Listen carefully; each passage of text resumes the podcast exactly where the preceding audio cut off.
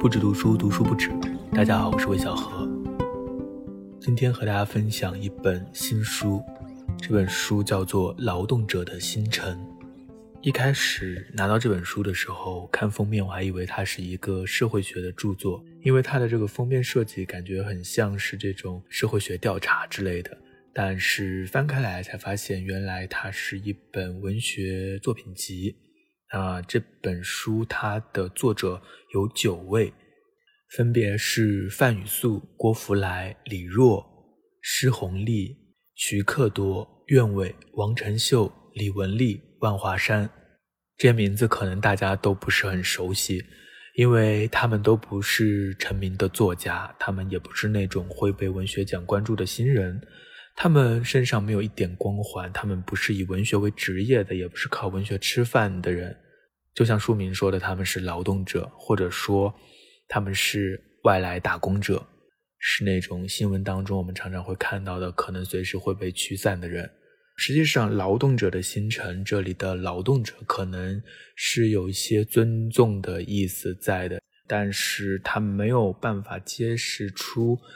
这些作者、这些写作者，他们的处境，他们不仅是体力劳动者，同时他们还是从乡村来到城市的外来人员。他们没有城市的户口，他们不能在这里长期的居住。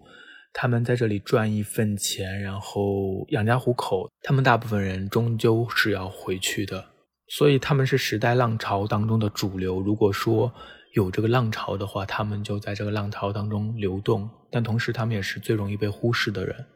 他们的声音不会出现在社交媒体，因为他们不会发微博，不会发小红书，不会豆瓣发帖，也不会在知乎提问。他们不录视频，他们也不做播客。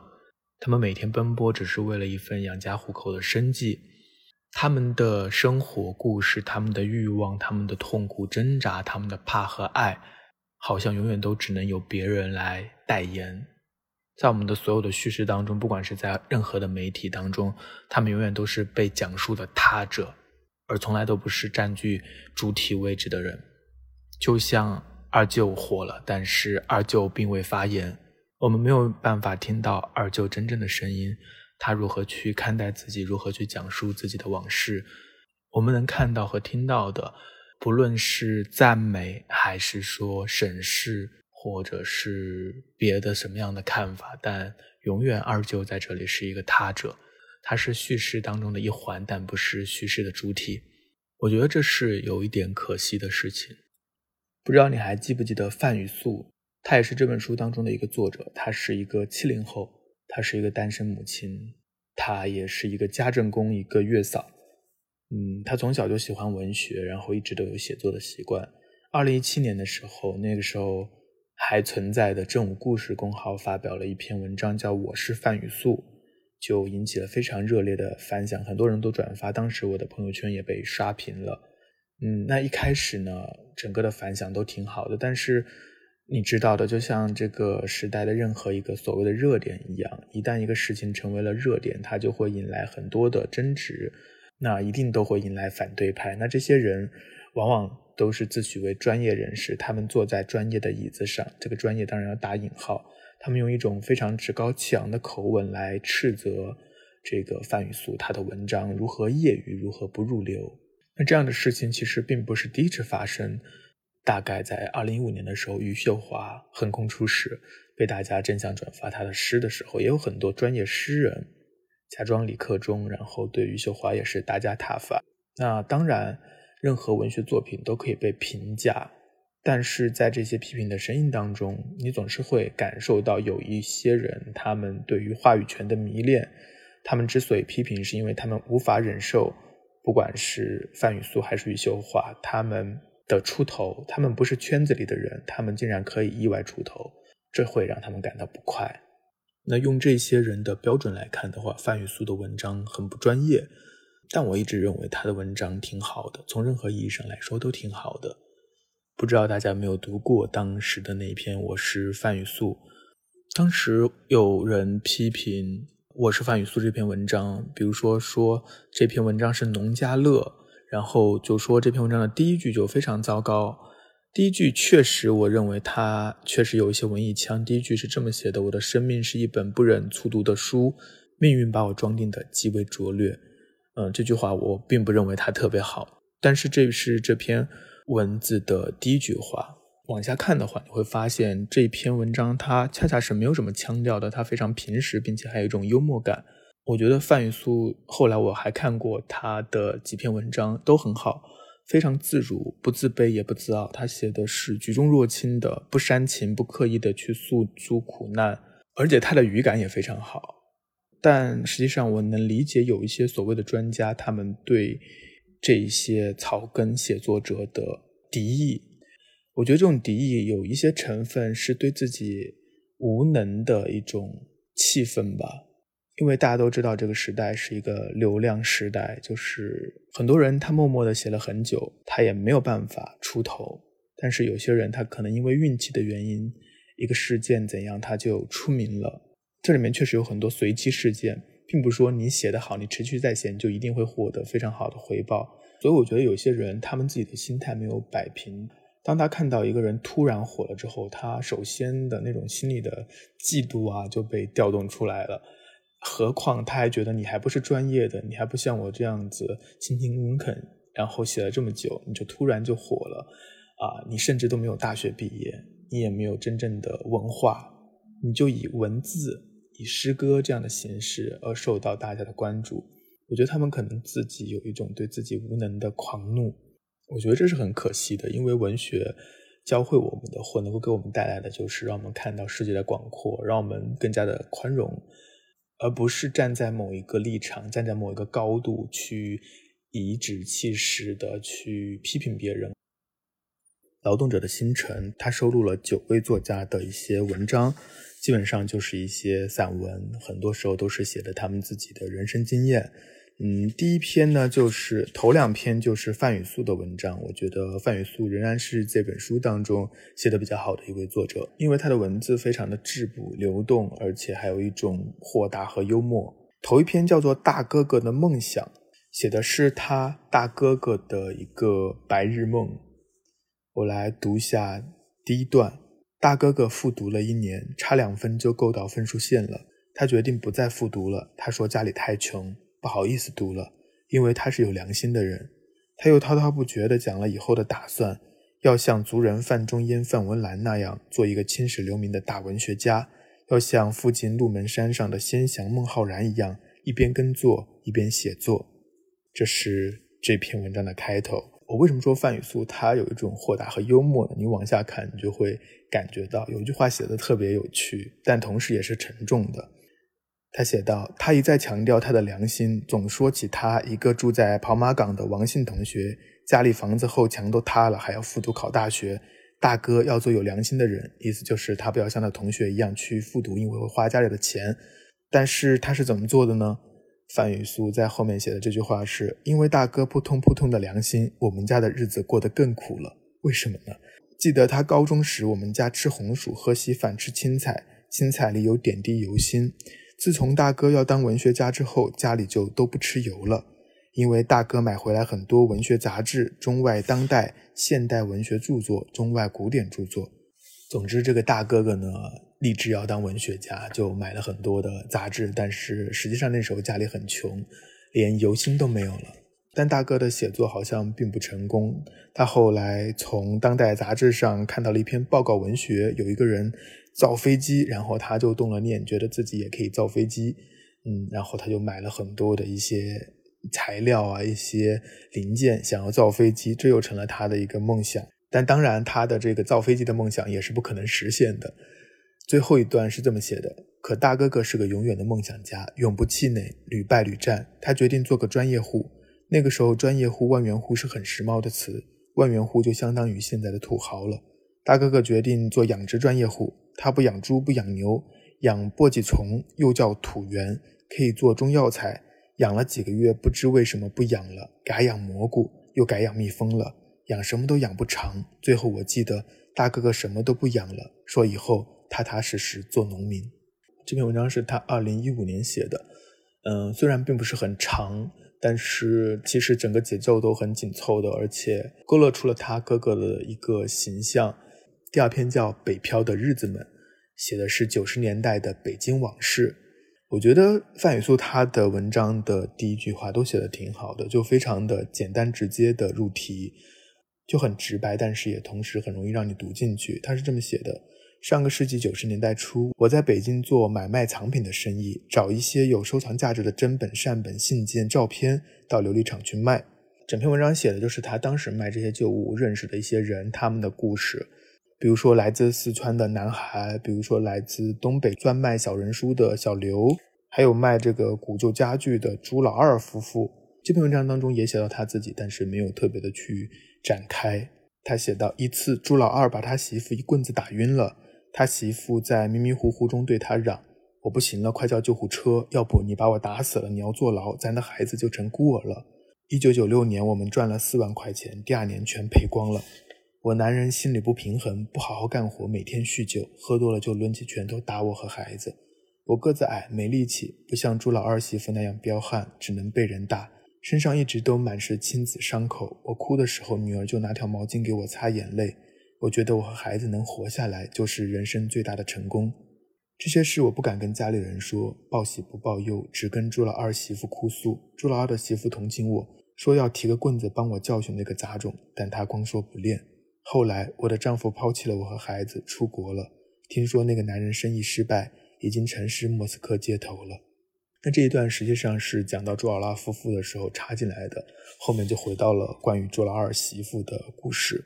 你会发现他写自己没有太多的自怜，然后也没有太多的怨气怨恨，他只是非常平实的去记录这件事情，甚至就像他的所有的文章当中，在写苦的时候，他还是有一些幽默感。比如说他那句话，他说那个朱老二媳妇要拿棍子教训她丈夫的时候，后面一句是“但他光说不练”，这里面有幽默，但同时也是一种很深的无奈。那后来呢？他离开了这个旧货市场，改行做月嫂了。一个人带着孩子，勉强能维持日子。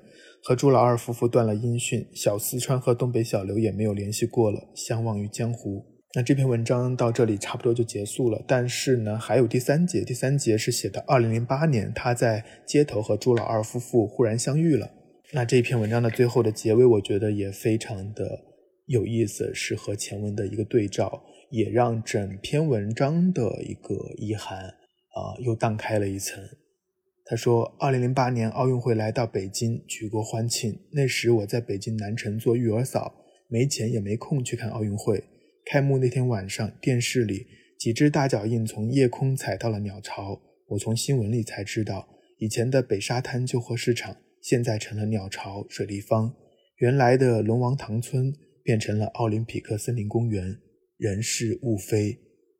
这个时候，当他看到呃电视当中的北京城如此的显赫，然后奥运会盛况空前，但这一切和他都没有关系，因为他没有钱，也没有时间去看奥运会。他在电视上看到的曾经的他，呃工作的出入的那个旧货市场，其实就成了现在的鸟巢水立方。北京的城市规划翻天覆地的变，他的生活当然也发生了巨大的变化。但是并没有变得特别好，但是前文写到的那些日子也早已一去不返了。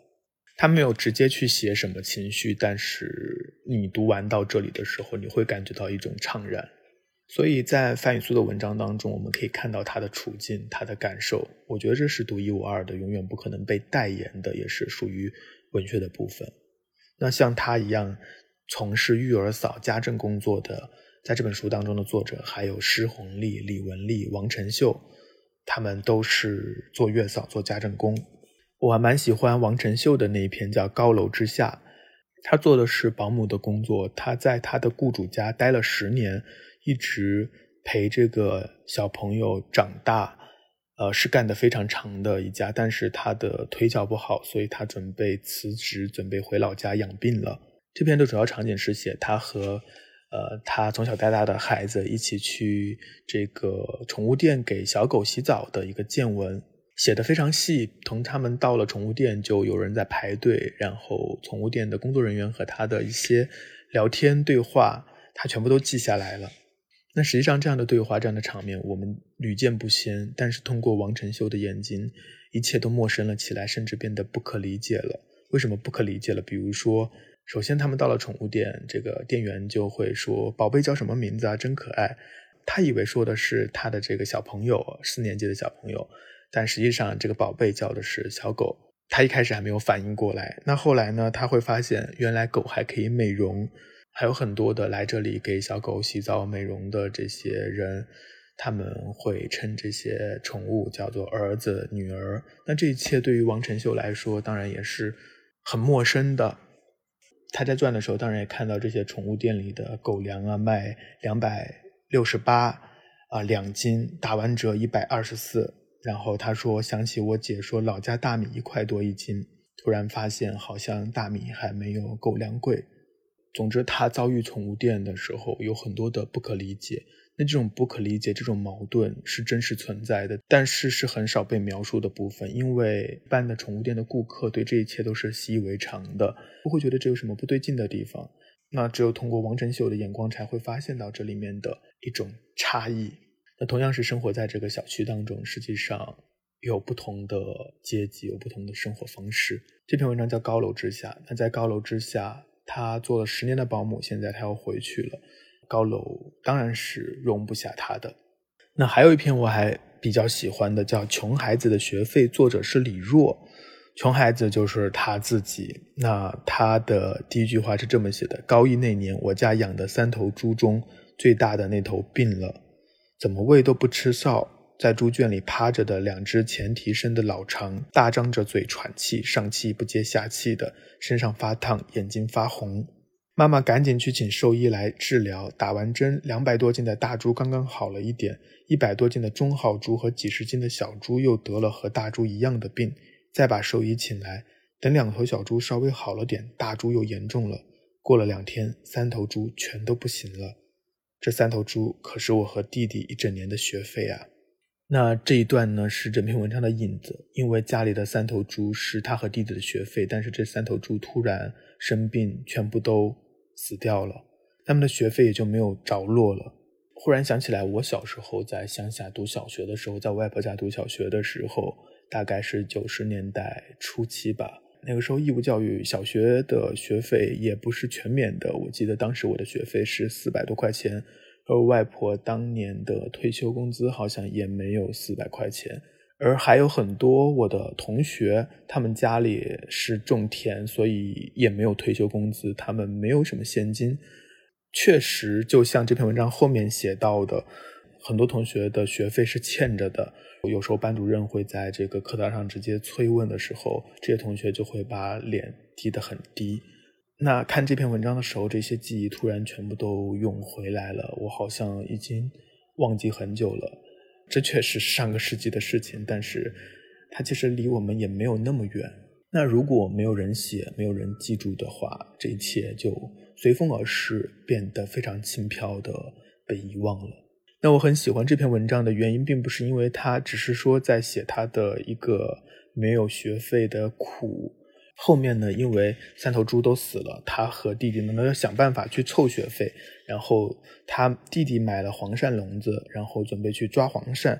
他呢就去了大舅家，和那里的一些朋友，呃，试图去抓这个蜈蜈蚣。终于他抓到了蛮多的蜈蚣，这些蜈蚣还能卖一些钱的。然后他的舅妈还从鸡窝里逮了一只母鸡给他补身体。他看着书包里满满几百条蜈蚣，心里美滋滋的，心想：等这蜈蚣换成了学费，就可以继续上学了。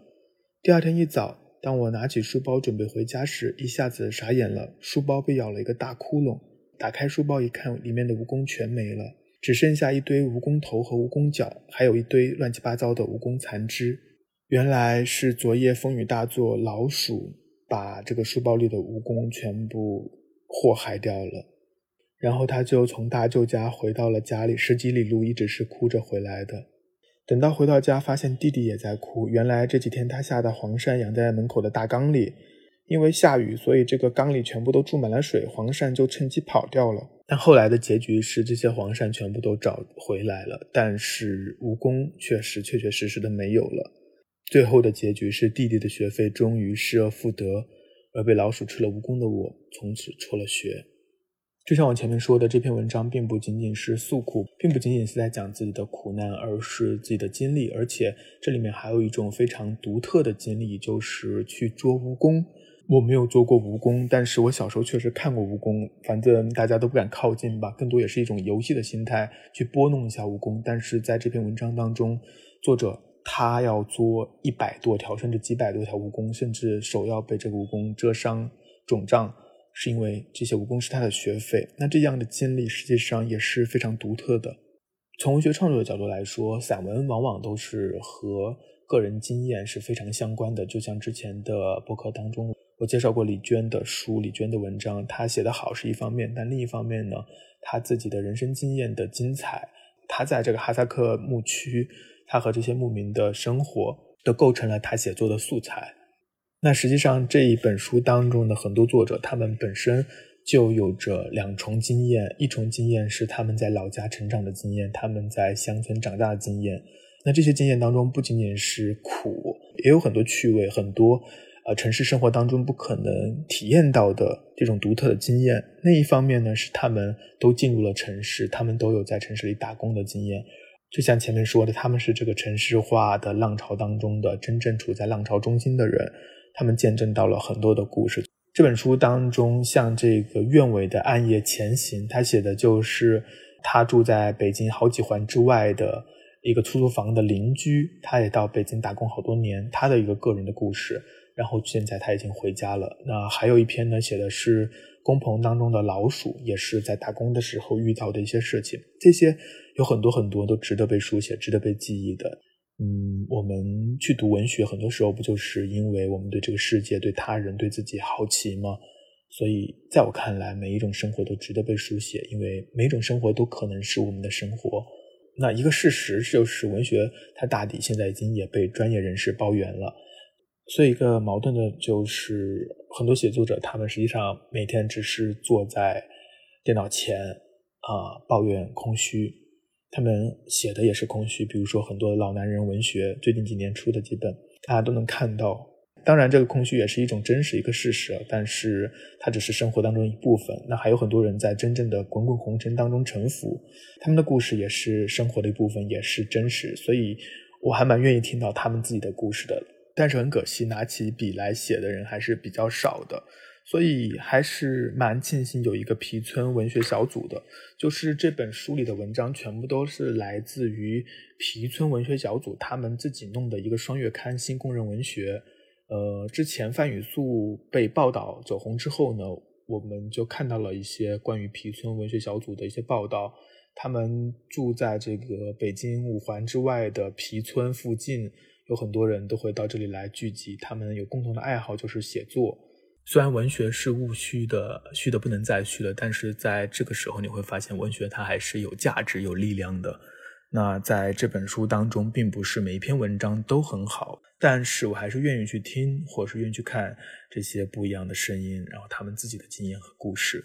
呃，我也非常希望看到范雨素的文章能够真正的出一本范雨素著的单独的单行本的一本书。在这本书的腰封上有一句范雨素的话，他说：“写作就是为了大声说我存在。”确实就是这样。